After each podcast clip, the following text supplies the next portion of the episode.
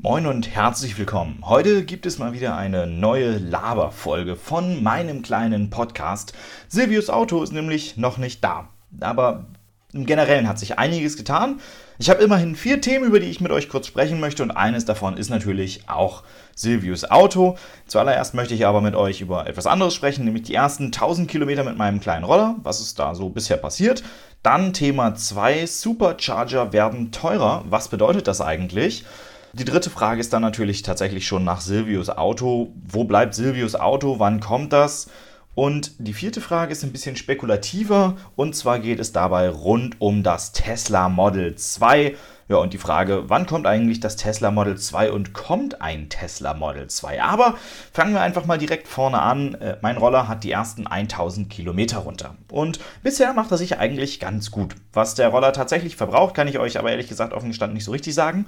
Ähm, wir können zwar immerhin so ein bisschen was annähern und ausrechnen. Der Akku hat laut Aufschrift 1,6 Kilowattstunden. Meine bisherige längste Fahrt war knapp 51 Kilometer lang und begann mit einem Füllstand von 100 und endete mit einem Füllstand von 18 Prozent. Ähm, wobei das dann irgendwie so eine Sache ist. Äh, die letzten Prozente, das hatte ich ja irgendwann schon mal erwähnt, verschwinden nämlich deutlich schneller als beispielsweise die Prozente in der Mitte. Ich gehe also davon aus, dass man mit den letzten 18% nicht mehr als 10% der Strecke erreichen kann, wären also roundabout 56 Kilometer realistische Reichweite. Und das bedeutet, dass wir einen Strom von 1,56 mal 100 haben. Das sind dann also 2,85 Kilowattstunden auf 100. Aber das ist vermutlich nicht der Strom, den ich aus der Steckdose herausnehme. Denn natürlich geht beim Laden hin und wieder etwas verloren und ich fürchte, dass es auch gar nicht mal so wenig ist. Denn das Ladegerät wird beim Laden schon merklich warm. Und diese Wärme, die man da halt spürt, ist natürlich irgendwie nichts anderes als verloren gegangene Energie und damit verloren gegangener Strom. Ähm, ich werde mir in der nächsten Zeit vielleicht mal so einen Stecker organisieren, mit dem ich äh, dann die Leistungsaufnahme des Ladegeräts während der Ladung äh, verfolgen kann. Und dann kann ich ja nochmal ausrechnen, was ich denn eigentlich quasi tatsächlich verbrauche, was, also was bezahle ich an Strom in Anführungszeichen, was geht beim Ladevorgang schon verloren und wie viel verbrauche ich tatsächlich auf 100. Ja, was ist ansonsten so los mit dem Roller? Naja, die vordere Federgabel macht so ein paar unschöne Geräusche. Ich habe das mal aufgenommen, hört hierher. Und das Witzige ist halt, ich habe keine Ahnung, ob das andere Roller auch haben. Oder vielleicht sogar mein eigener Benziner in der Vergangenheit auch schon hatte mit seiner Federgabel vorne. Ähm, der Punkt ist natürlich einfach, die fallen da nicht auf, diese Geräusche, weil der Roller macht ja sonst irgendwelche Geräusche und äh, mein Roller macht ja sonst keine Geräusche, der ist ja leise und dann hört man natürlich bei der ersten leichten Bodenwelle leichtes Jiepeln in der Federgabel direkt. Ja, und beim Benzinroller äh, hört man es wahrscheinlich einfach schlicht und ergreifend deshalb nicht, weil man ja auch noch einen Motor unterm Hintern sitzen hat, der das mit aller Macht übertönt. Ne? Ja, und äh, was ist sonst noch passiert? Nun, äh, der Roller hat hinten rechts unterm Sitz eine sehr dicke Schramme. Hm, ich habe das Garagentor aufgemacht. Das tut mir im Herzen, wenn ich das jetzt gerade erzähle, tut es mir einfach im Herzen immer noch richtig weh. Ich habe das Garagentor aufgemacht. Wir haben ein elektrisches Garagentor und einer der Betätiger ist neben der Tür, mit der wir halt nach draußen gehen können. Und äh, ja, auf den Knopf gedrückt, das Garagentor fährt los und dann muss man aber noch um so eine kleine Hausecke sehen, äh, gehen, ehe man dann das Garagentor auch aufgehen sieht. Ja, und da stand der Roller vor. Und ähm, ich gucke um die Ecke und damit war es dann auch schon zu spät. Ich konnte nichts mehr machen, weil ich war vier Meter vom Drücker und acht Meter vom Roller entfernt. Das hätte ich in der halben Sekunde nicht mehr geschafft. Und äh, ich gucke zum Roller und genau in diesem Moment ist einfach das Garagentor schon auf Höhe der hinteren rechten Backe, sag ich jetzt mal, unterm Sitz halt einfach und äh, Sharp da richtig, das, das war so richtig eklig anzusehen. Man sieht einfach, wie diese Eck hochfährt und einfach so ein Plastikkräusel sich richtig abhebt. Da fing mein Herz durchaus richtig an zu bluten. Das, das hat schon echt wehgetan. Ähm, jetzt im Nachhinein, wo man das alles ein bisschen schön und sauber gemacht hat, fällt es nicht so auf, weil es ist zwar grau lackierter Kunststoff, aber es ist eben darunter immer noch Kunststoff und der ist glücklicherweise auch grau. Aber es ist trotzdem nicht schön. Es hat mich tatsächlich massiv geärgert und ähm, naja, dementsprechend eine Schramme hat er, ein bisschen jubeln tut er, aber ansonsten fährt er noch ganz gut. Nächstes Thema. Tesla wird teurer und die Frage, die wir uns dabei stellen müssen, ist, wird Tesla eigentlich auch öffentlicher? Denn vor einigen Wochen hat Elon ja mal bei Twitter eine ordentliche Nummer rausgehauen, nämlich Tesla wird Ende des Jahres beginnen, Supercharger frei zugänglich für alle batterieelektrischen Fahrzeuge zu machen. Was in Europa vermutlich recht einfach ist, weil der Supercharger ja genauso auf CCS setzt wie alle anderen Ladesäulen, öffentlichen Ladesäulen ja auch, ist das in anderen Ländern potenziell etwas komplizierter. Beispielsweise in den USA hat Tesla ja nicht etwa einen allgemeinen Standard, wie es bei uns eben CCS ist, sondern seinen eigenen proprietären Stecker verbaut. Und ähm, ja, da wird es dann halt von Seiten Tesla einen Adapter geben, den man dann wahrscheinlich auch für gutes Geld kaufen und bezahlen muss. Ähm, wie das Ganze dann abgerechnet wird, weiß Tesla offenbar auch noch nicht ganz so genau. Mittlerweile gibt es Gerüchte, dass man das über die Standard Tesla-App machen möchte und darüber dann ähm, ja, einfach am Ende des Tages eine Funktion implementiert, mit der man einen Supercharger freischalten kann zum Laden. Ich selbst hatte schon äh, überlegt, ob es vielleicht auch eine separierte Tesla Charge App geben wird, äh, mit der man sich dann einfach mit Tesla Account einloggt und dann eben auch nur diese Basic Features wie äh, schalte einen Supercharger frei. Ähm, und ja, dann steht man halt da und genau, dann lädt man halt einfach. So, so einfach könnte es ja auch gehen, aber man kann es natürlich auch, wenn man es möchte, in die große App integrieren, wobei das natürlich wieder die Frage ist, wie viel Overhead äh, macht eigentlich Sinn. Was das Ganze dann kosten wird, äh, weiß man natürlich auch noch nicht. Und ob es für langsamere Autos zum Beispiel teurer wird als für schnelle, weiß man auch nicht. Und ob es Preisvorteile für Tesla-Fahrer gibt, die ja quasi immer mit ihrem Anspruch auf Supercharger argumentieren, weil sie ja diejenigen seien, die die Dinger durch den Kauf ihres Autos mitfinanziert haben, was ja irgendwo sogar stimmt, aber man weiß halt aktuell einfach noch nicht, was da kommen wird. Ich denke aber offen gestanden, dass das unfair, also unfair wäre es halt auch nicht, wenn Tesla Supercharger weiterhin weniger ähm, bezahlen müssten. Ähm, und dieses System hat äh, Ionity ja tatsächlich auch. Bei Ionity bezahlt man ja als Nutzer eines Mercedes-Benz, BMW, Audi gehört auch noch dazu, Volkswagen, äh, bezahlt man ja da auch deutlich weniger am, Superchar ach, am Supercharger, am Ionity Charger, als als zum Beispiel eben Tesla-Fahrer mit einer Fremdmarke. Dementsprechend sehe ich das durchaus relativ äh, gelassen, so nach dem Motto, es wäre nicht unfair, wenn Tesla das ähnlich äh, aufrufen würde und dann die Preise halt staffeln würde. Bezüglich der Preise müssen wir übrigens auch nochmal sprechen, denn die ändern sich ja auch noch und zwar natürlich äh, nicht in die Richtung nach unten, sondern in die einzig wahre Richtung für Ladesäulen. Ähm, dennoch Tesla-Fahrer zahlen künftig am Supercharger etwas mehr. Bisher waren es 36 Cent, die Tesla aufgerufen hat. Künftig sind es 40 Cent je Kilowattstunde, die Tesla aufrufen wird, zumindest hier in Deutschland.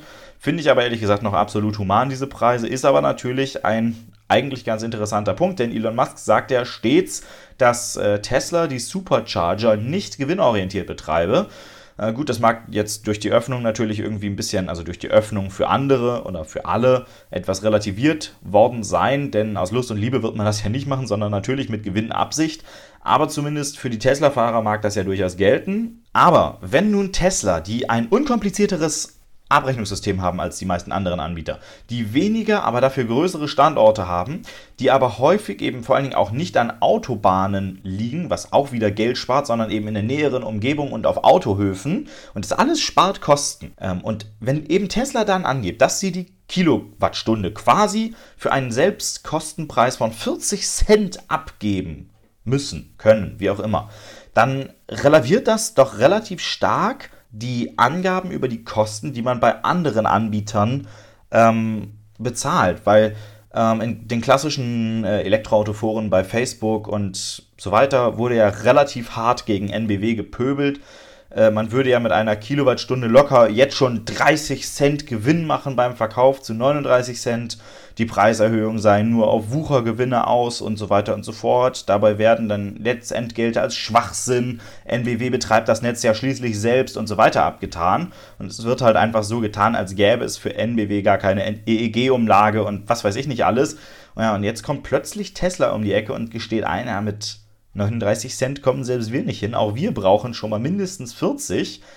Und wenn Tesla dann halt tatsächlich einfach nicht gewinnorientiert an den Superchargern arbeitet, dann relativiert es den Preis von 49 Cent bzw. 46 Cent, den NBW aufruft, ja doch irgendwie relativ stark, ne? weil da ist dann plötzlich gar keine Differenz mehr drin. Und ja, absehbar war es alles in allem. Ich bin absolut gespannt, wie sich der Strompreis im Generellen so entwickelt, auch für die wenigen, äh, die Strom nur wie wir zu Hause laden.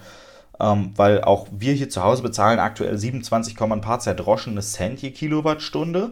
Auch dieser Preis könnte und wird sich ja potenziell mittelfristig nach oben entwickeln. Ähm, gut, der Spritpreis tut es auch und zwar aktuell über die Maßen viel stärker, aber muss man natürlich irgendwie alles mal ein bisschen im Kopf haben und ein bisschen vergleichen. Ähm, denn Strom braucht man ja eben nicht nur zum Elektroautofahren, sondern generell für alles. Und da ist dann natürlich irgendwann die Frage, werden generell Lebenshaltungskosten vielleicht einfach deutlich teurer, weil der Strom teurer wird, potenziell ja auch aufgrund der Elektroautos, die ja doch in ihrer großen Masse relativ viel Strom abnehmen. Ja, drittes Thema. Wo bleibt eigentlich Silvius Auto? Eigentlich hatte ich ja bei der letzten Folge gesagt, dass diese Folge dann schon die Abholfolge von Silvius Auto wird. Und ähm, ja, ist nicht so. Wie ihr gerade merkt, ist eine Laberfolge geworden. Ja, Silvius Auto ist in Wolfsburg. Ähm, es wurde, wenn ich das richtig im Kopf habe, werden die IDs ja in Zwickau gebaut.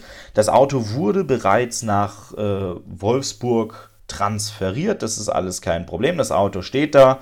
Aber ähm, auch die Autohändler von Hoppe konnten relativ lange keinen Termin zur Abholung buchen.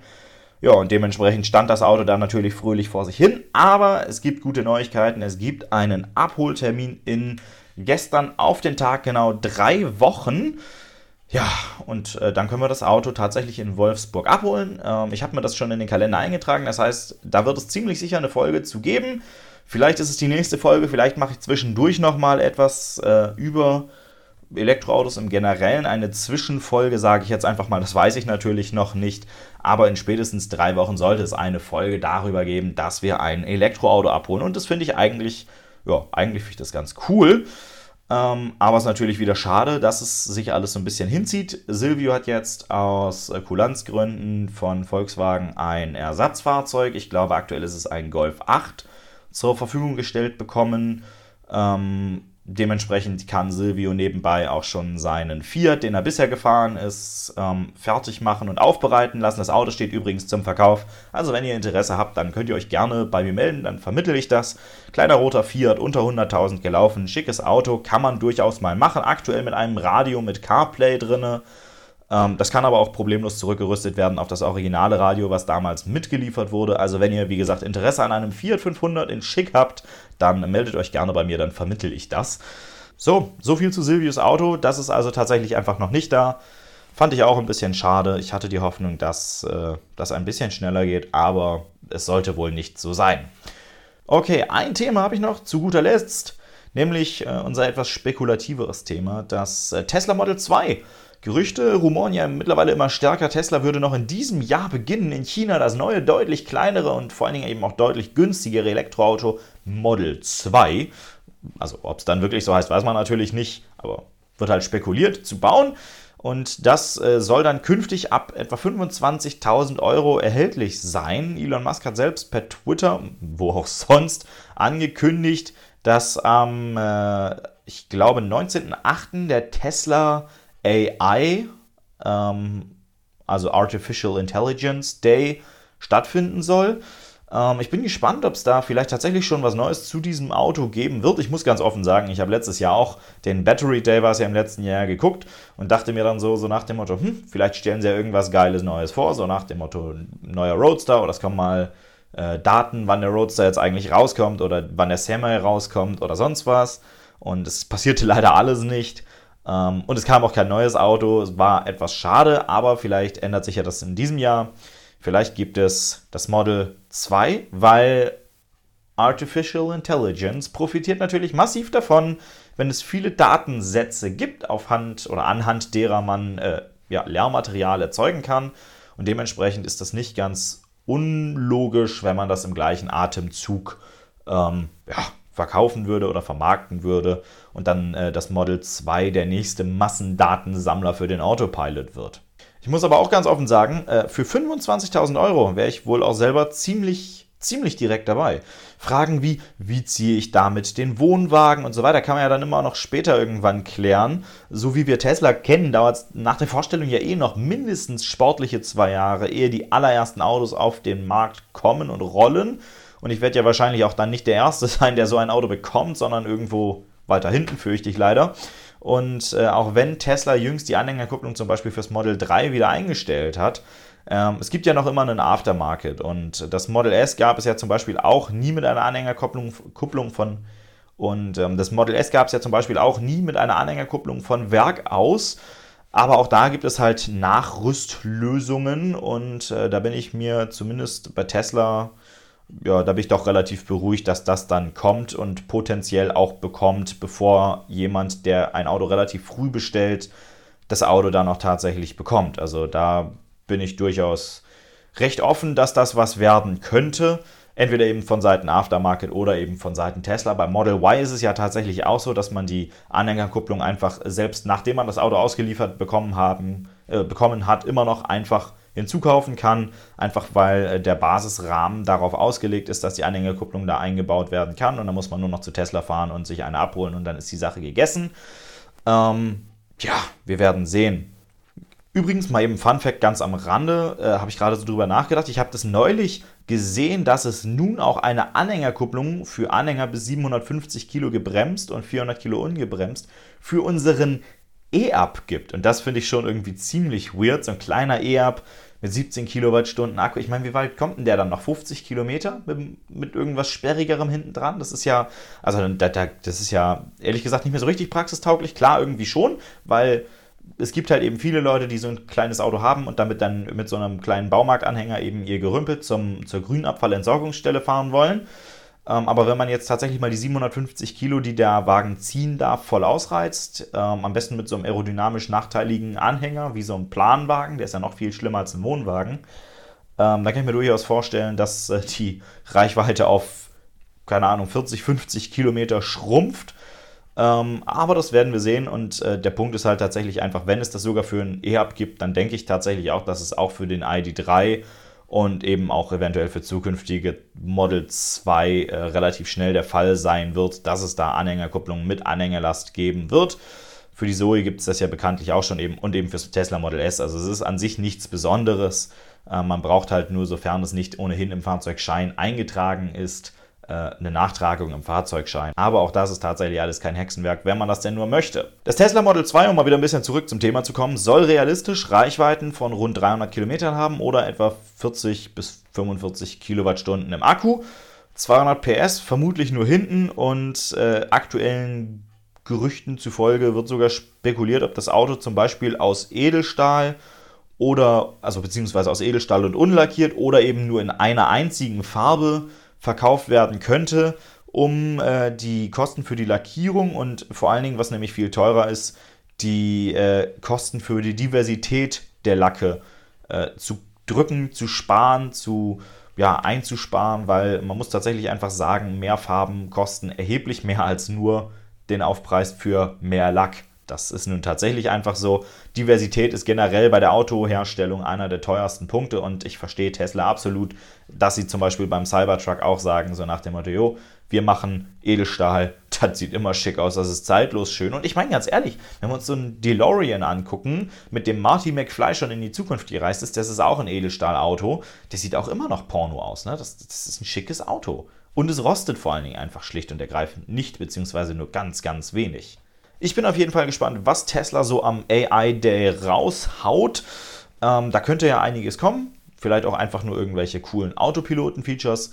Wir werden es sehen. Ich werde mir das Ganze ziemlich sicher live abends angucken und ähm, im, im, Livestream dann genießen. Und äh, wenn da irgendwas Relevantes rauskommt, wie gesagt, das Ganze ist schon am 19 diesen Monats, dann mache ich vielleicht auch direkt noch eine Folge. Das wäre zum Beispiel so ein potenzielles Thema, das ich machen könnte, bevor ich mit Silvio das Auto abholen fahre. Und äh, dann können wir mal sehen, was dabei alles so rumkommt. Und ich bin tatsächlich auch sehr gespannt, ähm, was Elon sich alles Neues ausgedacht hat. Aber bis dahin habe ich ehrlich gesagt gerade nicht mehr so viel zu erzählen. Dementsprechend würde ich sagen, beenden wir diese Folge. Und ähm, ich würde mich freuen, wenn ihr ein Abo bei diesem kleinen Podcast da lasst und bei der nächsten Folge auch wieder dabei seid. Denn Entweder gibt es etwas zum Tesla AI Day oder es gibt etwas zu einem ID3 aus Wolfsburg, den wir überführen. Und ich würde sagen, beides könnte potenziell ganz witzig werden.